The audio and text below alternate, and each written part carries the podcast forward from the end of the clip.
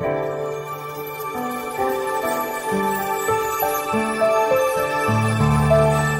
dia, minha amiga. Bom dia, meu amigo. Comece o dia feliz nesta quarta-feira, 10 de fevereiro. Hoje celebramos a memória de Santa Escolástica. Alguém dada a oração, a contemplação, que vive na busca da santidade através da caridade, do amor.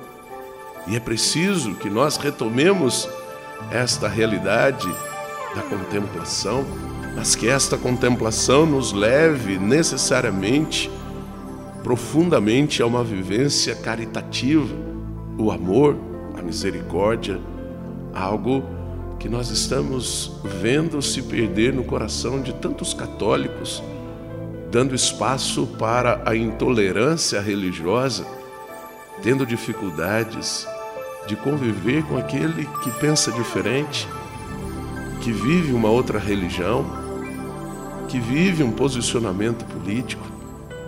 Essa não é a máxima que Jesus nos deixou. Mas ele nos deixou: amai-vos uns aos outros.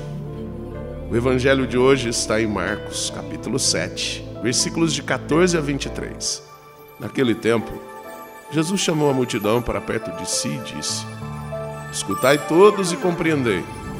O que torna impuro o homem não é o que entra nele vindo de fora, mas o que sai do seu interior. Quem tem ouvidos para ouvir, ouça. Quando Jesus entrou em casa, longe da multidão, os discípulos lhe perguntaram sobre essa parábola. Jesus lhes disse: Será que nem vós compreendeis? Não entendeis que nada do que vem de fora e entra numa pessoa pode torná-la impura? Porque não entra em seu coração, mas em seu estômago e vai para a fossa.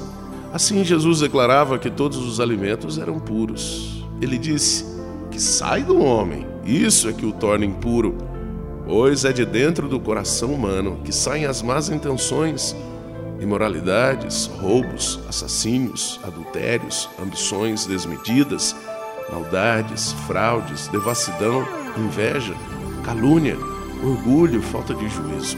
Todas estas coisas más saem de dentro e são elas que tornam impuro o homem. Minha amiga, meu amigo, conviver com um diferente, com a pessoa que tem um posicionamento diferente de nós, necessariamente não vai nos tornar uma pessoa má.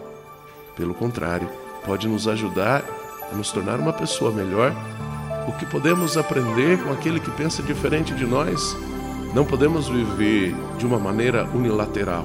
Não podemos achar que somos absolutistas que não dependemos de nada e nem de ninguém. Por isso é muito importante olharmos para o nosso coração. O que estamos alimentando? Com que tipo de alimento nós estamos alimentando o nosso coração? Com ódio? Com raiva? Com intolerância? Com impaciência? Se assim for, nós vamos realmente manifestar o ódio, que é contrário ao amor de Jesus. Reze comigo.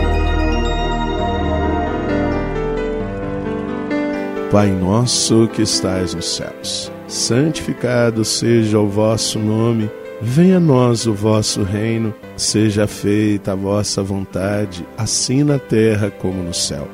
O pão nosso de cada dia nos dai hoje, perdoai-nos as nossas ofensas, assim como nós perdoamos a quem nos tem ofendido, e não nos deixeis cair em tentação, mas livrai-nos do mal. Amém. Ave Maria, cheia de graça, o Senhor é convosco. Bendita sois vós entre as mulheres, bendito é o fruto do vosso ventre, Jesus. Santa Maria, Mãe de Deus, rogai por nós, pecadores, agora e na hora de nossa morte. Amém. Glória ao Pai, ao Filho e ao Espírito Santo. Como era no princípio, agora e sempre. Amém. Minha amiga, meu amigo, está o nosso coração. Se ele emana, se ele manifesta misericórdia ou ódio. Pensemos nisso. E aqui, um carinhoso fraterno abraço do Padre Sandro Henrique, diretamente de Passos, Minas Gerais. E que Deus nos abençoe, em nome do Pai, do Filho e do Espírito Santo. Amém. Um beijo no seu coração.